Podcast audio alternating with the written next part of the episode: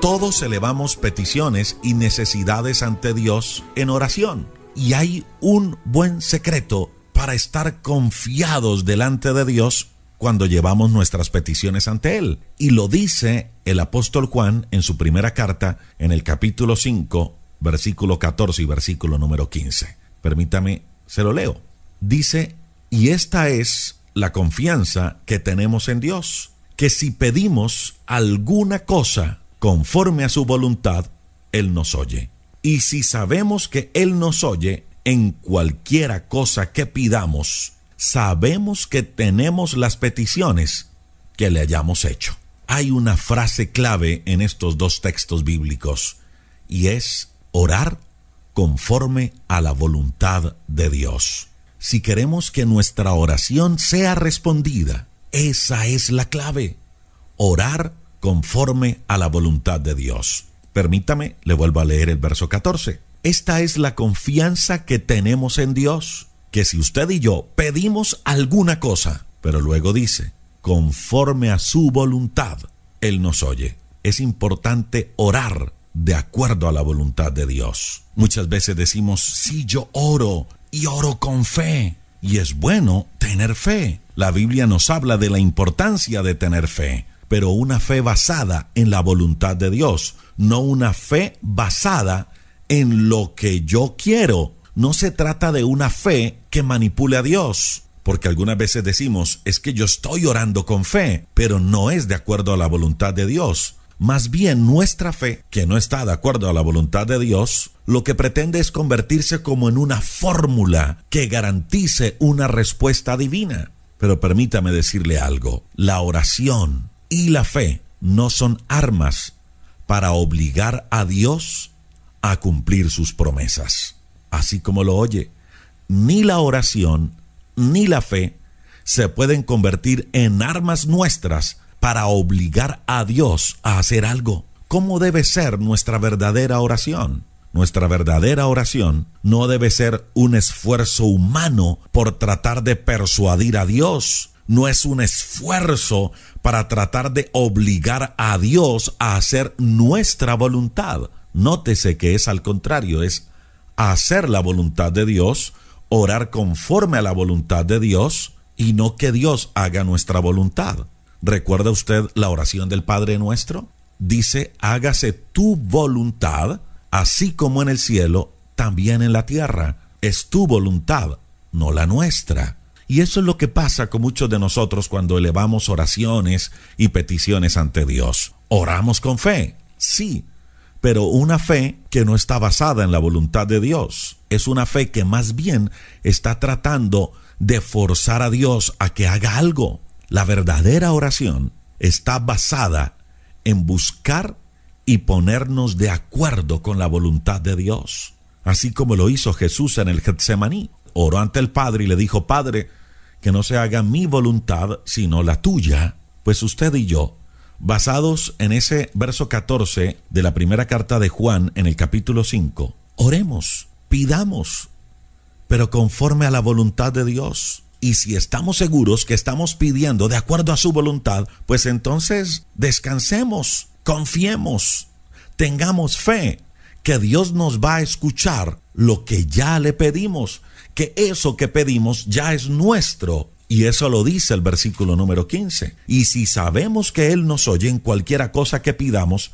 sabemos que tenemos las peticiones que le hayamos hecho. ¿En qué se basa nuestra fe? No en obligar a Dios a que haga algo. Nuestra fe se basa en que estoy orando conforme a la voluntad de Dios y que estoy seguro que Él va a obrar a mi favor porque pude alinear mi oración con su voluntad. Si usted quiere recibir respuesta de Dios a sus oraciones, asegúrese que lo que está pidiendo está de acuerdo a la voluntad de Dios. Hay cosas de las cuales estamos seguros que es la voluntad de Dios, pero cuando hay dudas, cuando no estamos seguros al respecto, lo mejor es decirle, Dios, esta es mi necesidad, esto es lo que yo quiero, me gustaría que fuera así, pero quiero que se haga tu voluntad si esto que estoy pidiendo va a ser para mi bendición, abre puertas. Pero si no es así, si me voy a equivocar, no me lo des. Eso es orar conforme a la voluntad de Dios, mas no a mi voluntad. Repito, cuando eleve una petición delante de Dios, asegúrese que es la voluntad de Dios. Si no está seguro, entonces pídale a Dios que le muestre si eso que está pidiendo es la voluntad de Él. En eso consiste la oración verdadera, cuando puedo alinear mi voluntad con la voluntad de Dios. Y cierro una vez más con la lectura de Primera de Juan 5, 14 al 15. Y esta es la confianza que tenemos en Dios, que si usted y yo pedimos alguna cosa conforme a la voluntad de Dios, Él nos oye. Y si sabemos que Él nos oye en cualquiera cosa que pidamos, sabemos que tenemos las peticiones que le hayamos hecho. Le invito para que juntos oremos a Dios. Señor, nos acercamos delante de ti para darte gracias por tu obra en la cruz, porque entregaste tu vida por amor a nosotros. Hoy oramos en tu nombre para pedirte, Señor, que nos enseñes a orar, así como se lo enseñaste a tus discípulos. Enséñanos a orar, que podamos alinear nuestras oraciones, nuestras necesidades, nuestras peticiones a tu perfecta voluntad. Elevamos nuestras peticiones delante de ti. Ayúdanos, Señor, también a esperar tu tiempo, sabiendo que tú tienes el control de todas las cosas. Hoy descansamos en ti sabiendo que tú tienes lo mejor para nosotros como tus hijos. Por eso hoy abrimos nuestro corazón a ti, para reconocerte como nuestro Señor, como nuestro Salvador personal. Gracias por entregar tu vida en la cruz y por darnos una nueva vida a través de tu resurrección.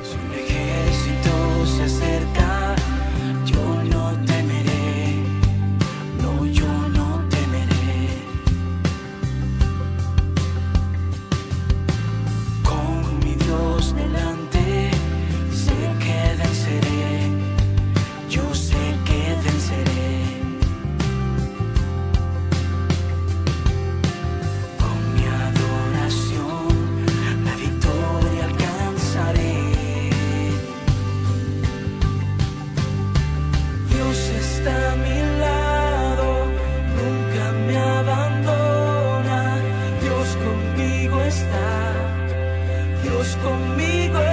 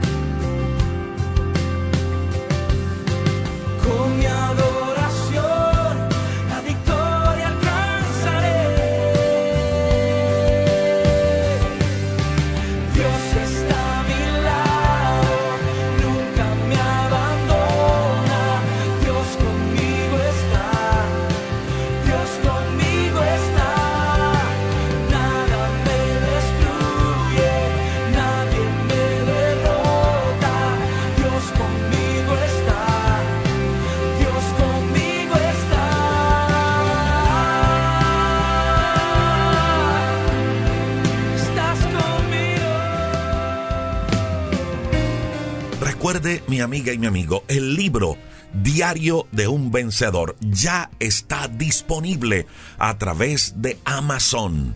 Si vive por fuera de Colombia, lo puede adquirir. Es un plan de acción que le conecta con Dios y su propósito. En Amazon búsquelo así. Diario de un vencedor, un plan de acción. Amazon lo imprime y se lo envía a cualquier lugar del mundo. Y si vive en Colombia, lo puede adquirir a través de nuestra página web www.rodrigoriaño.com, www.devocionalesenlinea.org. O puede escribir a este número de WhatsApp. Este número es solo para los libros. 312-580-0866. Un abrazo y bendiciones para todos.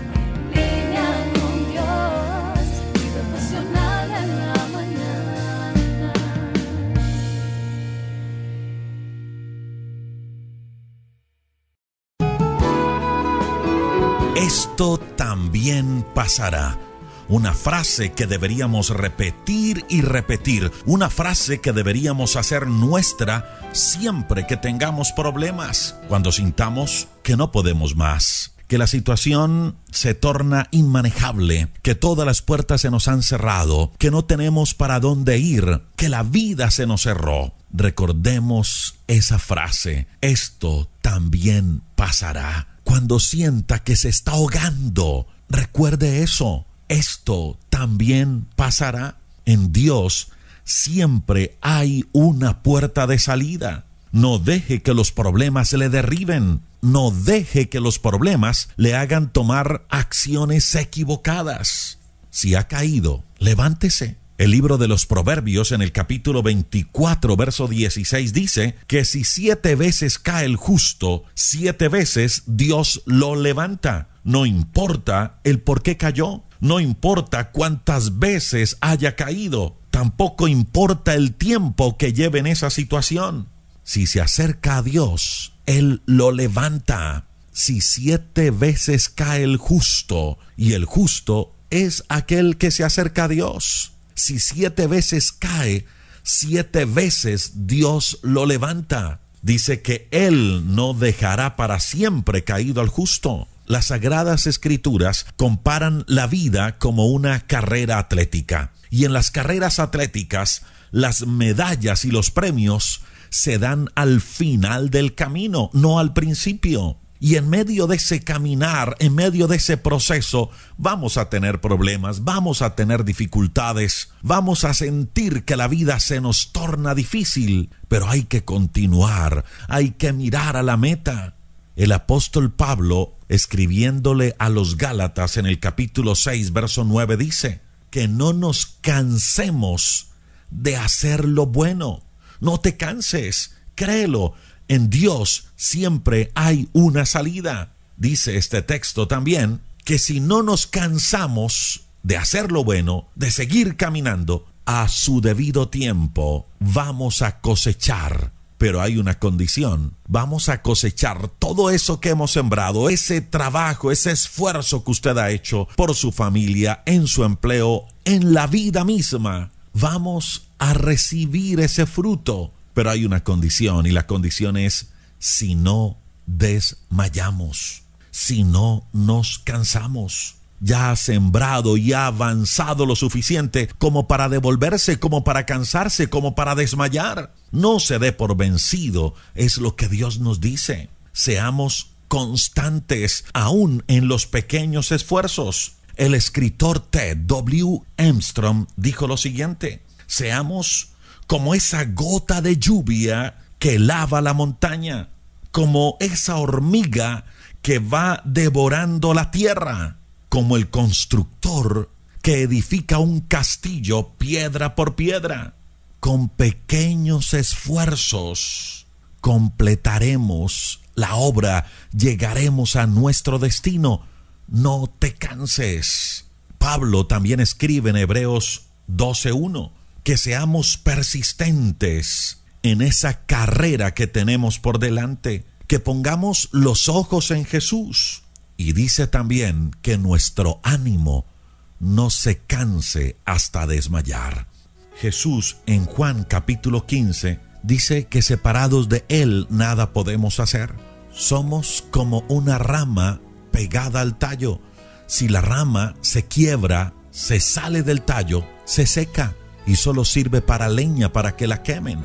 Dios es el tallo, nosotros somos las ramas. Si queremos dar buenos frutos, debemos estar pegado al tallo para que nos dé vida, para que mantengamos firmes. Nuestro desafío el día de hoy es no perder ese contacto con Dios. Saque un tiempo todos los días a solas con Dios no solo para escuchar este devocional, sino también para meditar en él, para hablar con Dios, para contarle nuestros problemas, nuestras angustias, para descargarnos en él y para pedirle que él traiga de su paz. Le invito para que juntos oremos a Dios.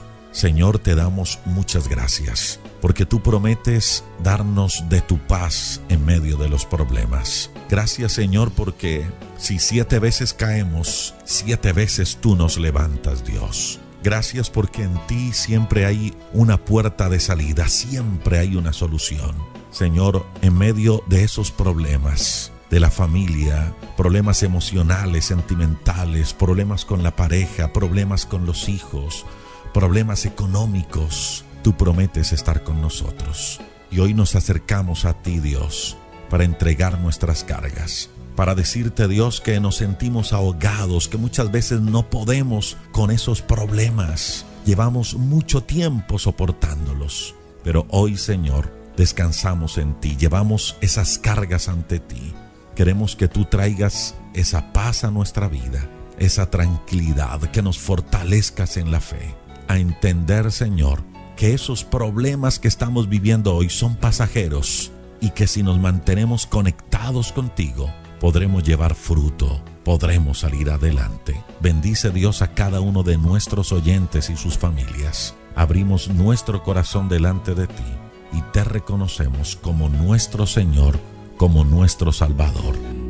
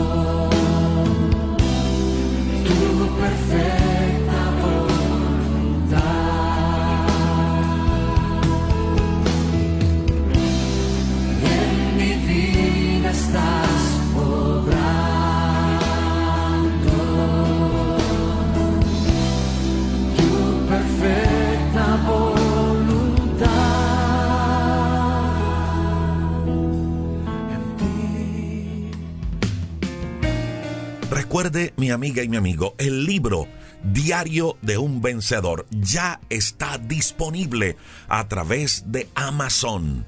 Si vive por fuera de Colombia, lo puede adquirir. Es un plan de acción que le conecta con Dios y su propósito. En Amazon búsquelo así. Diario de un vencedor, un plan de acción. Amazon lo imprime y se lo envía a cualquier lugar del mundo. Y si vive en Colombia, lo puede adquirir a través de nuestra página web www.rodrigoriaño.com, www.devocionalesenlinea.org. O puede escribir a este número de WhatsApp. Este número es solo para los libros. 312-580-0866. Un abrazo y bendiciones para todos.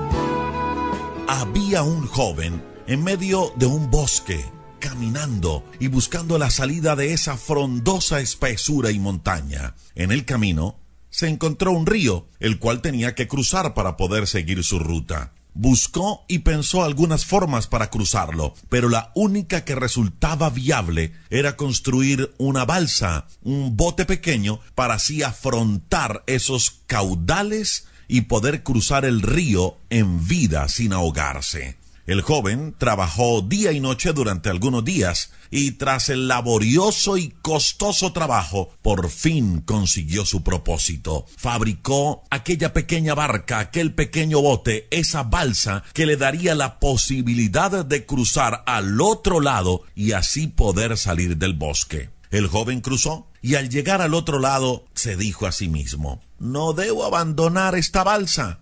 Es mi trabajo. Me costó mucho hacerlo.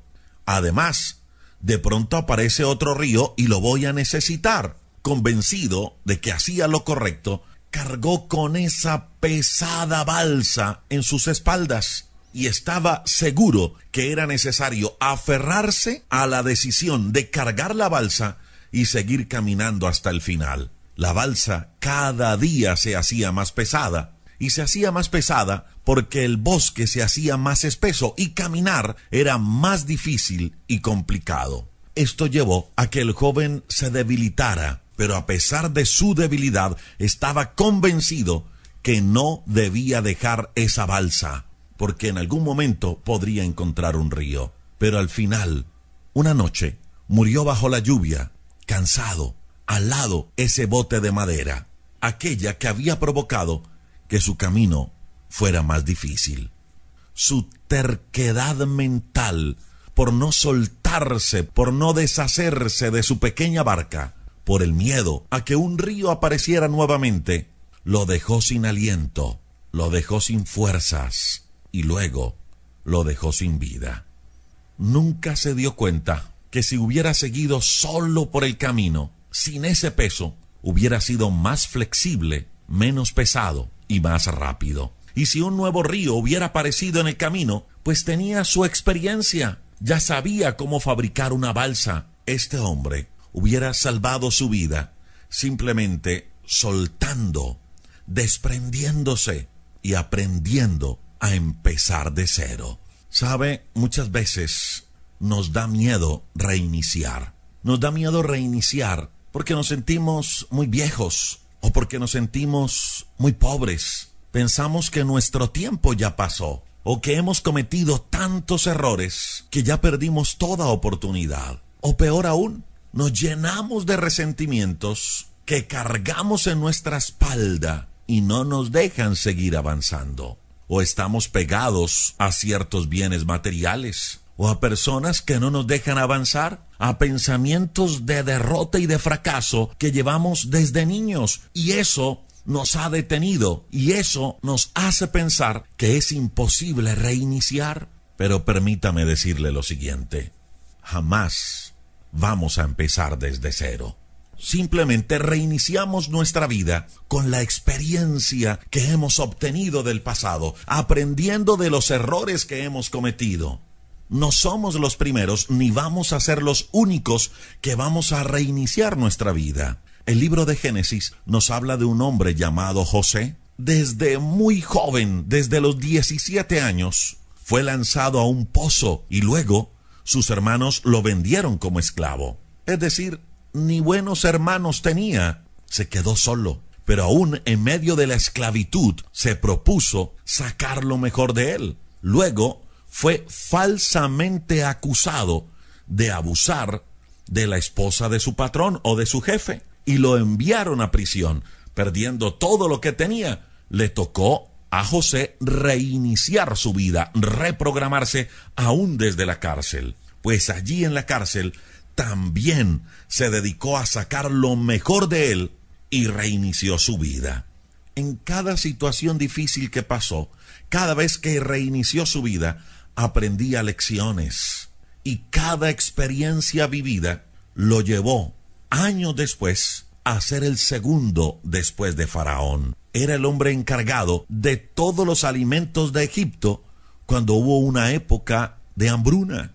¿Y cómo llegó allá? Primero, porque eran los planes y propósitos de Dios. Y segundo, porque José aprendió a prepararse porque José aprendió de cada situación difícil. Cuando sus hermanos lo vendieron como esclavo, aprendió a reiniciarse, aprendió a iniciar de cero. Cuando llegó a la cárcel, también aprendió de cada experiencia vivida y sacó lo mejor de él. José aprendió en cada situación a desarrollar sus dones, su potencial, y eso le capacitó para llegar a convertirse en el segundo después de Faraón. José en los momentos difíciles ni se lamentó, ni se ofendió con Dios, ni renegó, ni habló mal. Simplemente aprendió a soltar lo que tenía que soltar, a desapegarse de lo que tenía que desapegarse y aprendió a reiniciar su vida. No sé en qué situación se encuentra usted el día de hoy,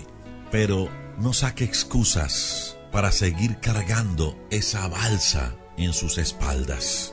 Es tiempo de soltar, es tiempo de desapegarse, es tiempo de deshacerse del pasado, de deshacerse de aquellos pensamientos de derrota, de fracaso, pensamientos que nos estancan. Es tiempo de soltar esa balsa de rencor, de sentimientos de dolor que hemos cargado durante tantos años. Dios tiene lo mejor para nosotros. Soltémonos en las manos de Dios, con Él de su lado. Siempre valdrá la pena reiniciar nuestra vida. Le invito para que juntos oremos a Dios. Señor, te damos muchas gracias por cada bendición que recibimos de ti. Gracias Señor, porque tú prometes acompañarnos siempre. Gracias por ese potencial que has puesto en nuestra vida, por cada capacidad, por cada don, por cada talento. Hoy Señor, decidimos soltar aquellas cosas que nos hacen daño, aquellas cosas que no nos han dejado avanzar. Elevamos nuestra mirada a ti y nos soltamos en tus manos. Señor, ayúdanos a dar siempre lo mejor de nosotros, sin importar la situación por la que estemos pasando. Ayúdanos a aprender de cada situación difícil, de cada experiencia, y ayúdanos a reiniciar nuestra vida, pero de tu mano. Abrimos nuestro corazón a ti. Te recibimos como nuestro Señor, como nuestro Salvador personal. Gracias porque a través de tu sangre en la cruz hay perdón de pecados. Gracias porque nos ofreces una nueva esperanza, una nueva vida a través de tu resurrección. Declaramos tu bendición sobre nuestra vida y sobre nuestra familia. Cuando me he encontrado solo, tú has sido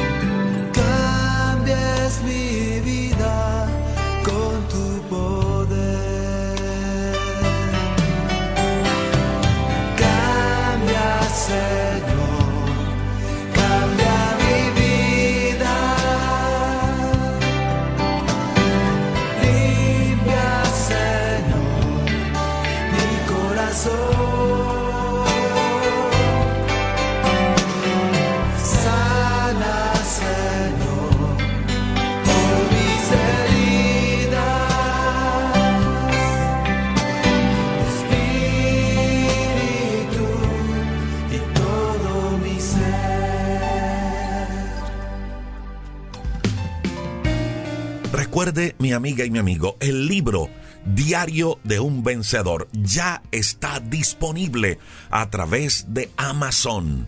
Si vive por fuera de Colombia, lo puede adquirir. Es un plan de acción que le conecta con Dios y su propósito. En Amazon búsquelo así. Diario de un vencedor, un plan de acción. Amazon lo imprime y se lo envía a cualquier lugar del mundo. Y si vive en Colombia, lo puede adquirir a través de nuestra página web www.rodrigoriaño.com www.devocionalesenlinea.org o puede escribir a este número de WhatsApp. Este número es solo para los libros. 312-580-0866. Un abrazo y bendiciones para todos.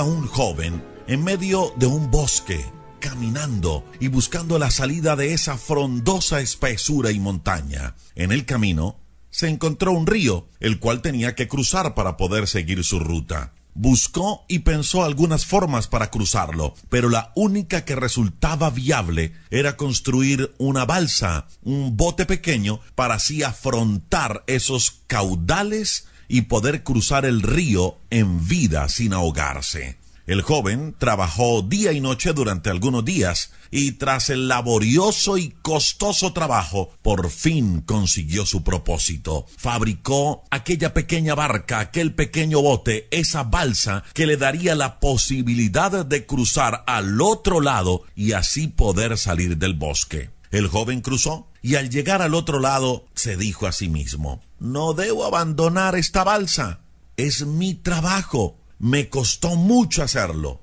Además, de pronto aparece otro río y lo voy a necesitar. Convencido de que hacía lo correcto, cargó con esa pesada balsa en sus espaldas y estaba seguro que era necesario aferrarse a la decisión de cargar la balsa y seguir caminando hasta el final. La balsa cada día se hacía más pesada y se hacía más pesada porque el bosque se hacía más espeso y caminar era más difícil y complicado. Esto llevó a que el joven se debilitara, pero a pesar de su debilidad estaba convencido que no debía dejar esa balsa, porque en algún momento podría encontrar un río. Pero al final, una noche, murió bajo la lluvia, cansado, al lado ese bote de madera, aquella que había provocado que su camino fuera más difícil.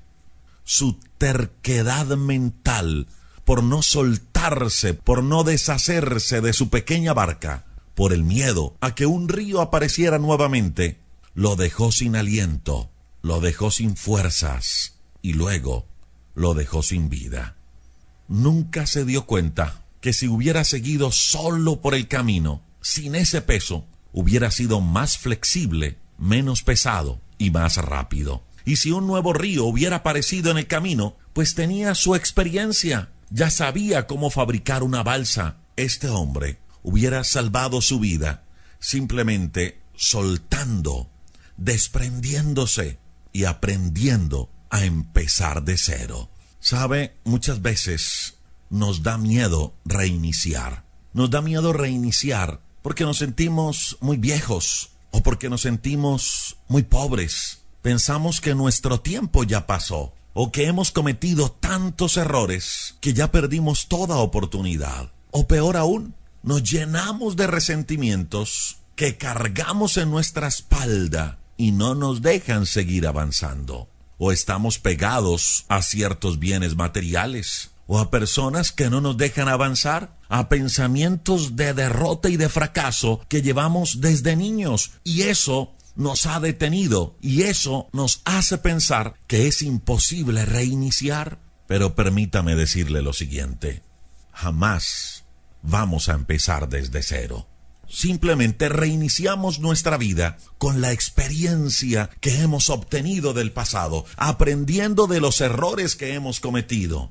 No somos los primeros ni vamos a ser los únicos que vamos a reiniciar nuestra vida. El libro de Génesis nos habla de un hombre llamado José. Desde muy joven, desde los 17 años, fue lanzado a un pozo y luego sus hermanos lo vendieron como esclavo. Es decir, ni buenos hermanos tenía. Se quedó solo. Pero aún en medio de la esclavitud se propuso sacar lo mejor de él. Luego fue falsamente acusado de abusar de la esposa de su patrón o de su jefe y lo enviaron a prisión, perdiendo todo lo que tenía. Le tocó a José reiniciar su vida, reprogramarse aún desde la cárcel. Pues allí en la cárcel también se dedicó a sacar lo mejor de él y reinició su vida.